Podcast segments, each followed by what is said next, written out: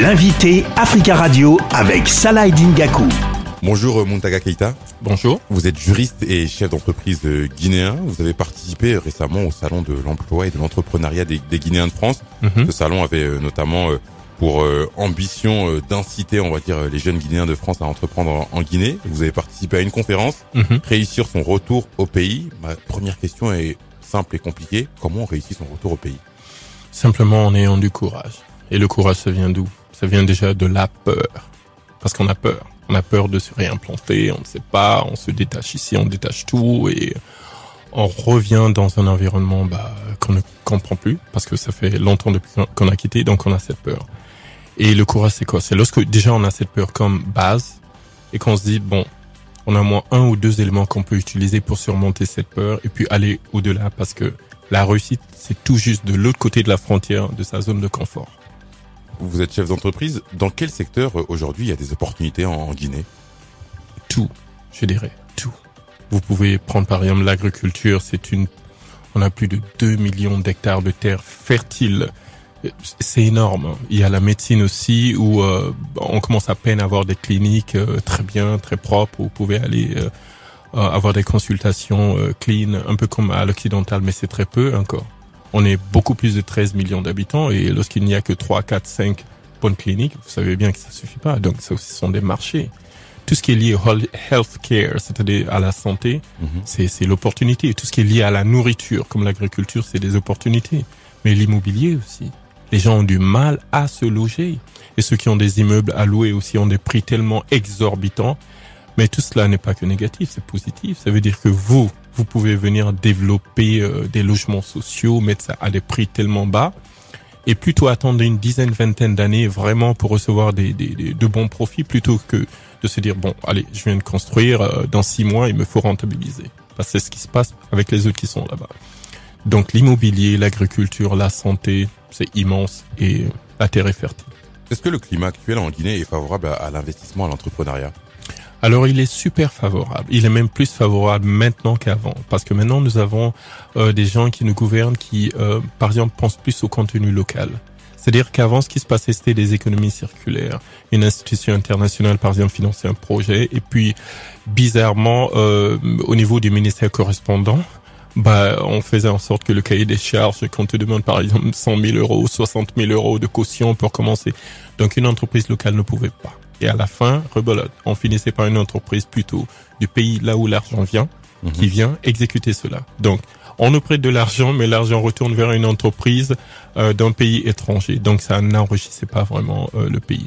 Et là, ils sont beaucoup plus axés au contenu local parce que j'ai vu beaucoup de personnes, moi-même, je suis un exemple, on a eu des contrats pour faire des petites choses, mais ça nous permet de vivre, d'embaucher, et puis aussi de motiver les gens à rester au pays, parce qu'après tout, c'est ça. On va parler de vous. Vous avez terminé vos études euh, à l'université, à la prestigieuse université d'Harvard. Mhm. Vous avez obtenu un diplôme en négociation et résolution de, de conflits. C'était il, y a, il y a plus de dix ans. Mhm. Après ce diplôme, un an plus tard, vous décidez de rentrer en Guinée. Pourquoi ce, pourquoi ce choix qui paraît euh, être un choix fou? Même pas un an plus tard, six mois plus tard, j'étais déjà en Guinée parce que, en fait, j'avais fait des études de droit à Paris et ça, ça m'avait pas bien réussi. Donc, j'ai toujours maintenu euh, dans ma tête que fallait que je refasse ça, c'est une sorte de challenge pour moi-même. Mais en même temps aussi, les études de, de, en négociation, ça permet de survivre partout. Que vous soyez en Europe, aux États-Unis, surtout en Afrique, où j'aime bien le dire. L'Africain est très bavard. Euh, vous partez au marché de Sandaga Dakar, vous verrez les meilleures négociatrices ou les meilleurs négociateurs là-bas. Donc je me suis dit, il faut bien se forger, avoir les bases et tout.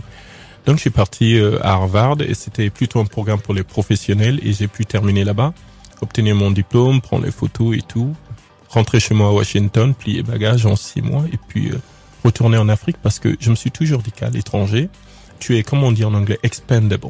C'est-à-dire, on peut te changer. T'es comme un mouchoir papier. C'est sale, hop, on met quelqu'un d'autre, on en trouvera toujours. Voilà.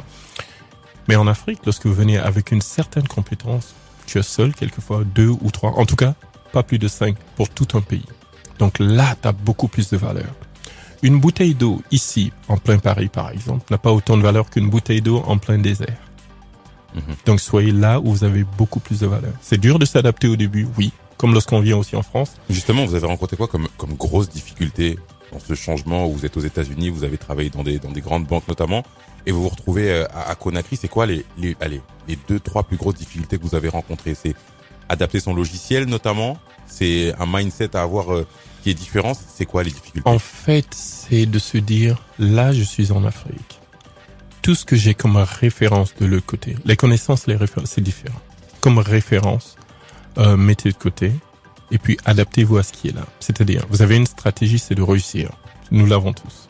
Mais au niveau des tactiques, laissez le terrain déterminer les tactiques. Comme on dit, c'est le terrain qui commande. Alors la plupart des, de- des erreurs que les gens commettent lorsqu'ils viennent en Afrique, c'est se dire ah ben j'ai pas mon Starbucks, euh, ah ben il y a de grosses mouches, euh, ah ben il y a des moustiques, euh, il fait chaud. Mais on peut rien là, ça on peut pas changer ça. Ça ça sert à rien de se plaindre. Mais lorsque vous dites d'accord, bah je suis arrivé, je veux réussir. Mais maintenant au niveau tactique, je laisse le terrain commander. C'est vous découvrez une opportunité, vous visez si c'est comme on dit en anglais bankable. Si c'est vraiment quelque chose vous pouvez monétiser là-dessus, ben foncez. Regardez s'il y a la concurrence, même s'il y a de la concurrence en Afrique, vous pouvez toujours réussir. Parce que le service clientèle, customer service, est très minable, quand même. Très, très, très, très. Donc, lorsque vous venez avec un customer service régulier, vous brillez. Alors là, si vous venez avec un service clientèle à l'américaine, c'est la totale. Euh, en septembre dernier, près de 100 millions de, de startups qui ont levé le, le million de le million de dollars. Euh, comment vous expliquez ce, ce boom des startups, même si c'est dans certains pays, notamment anglophones, en grande grande majorité, et comment vous expliquez finalement que sur la partie francophone, euh, on soit un peu à la traîne dans dans le lancement des startups? Ben, vous savez, euh, dans la partie francophone, nous avons des prisons plutôt virtuelles dans la tête. On s'empêche tout, quoi. On se met des prisons, des barrières de gauche à droite. Vous demandez tel jeu, pourquoi t'es pas encore à fond dedans Ouais, bah, tu sais, j'ai pas de financement. Mais il n'ira jamais aller chercher en ligne qui finance vraiment.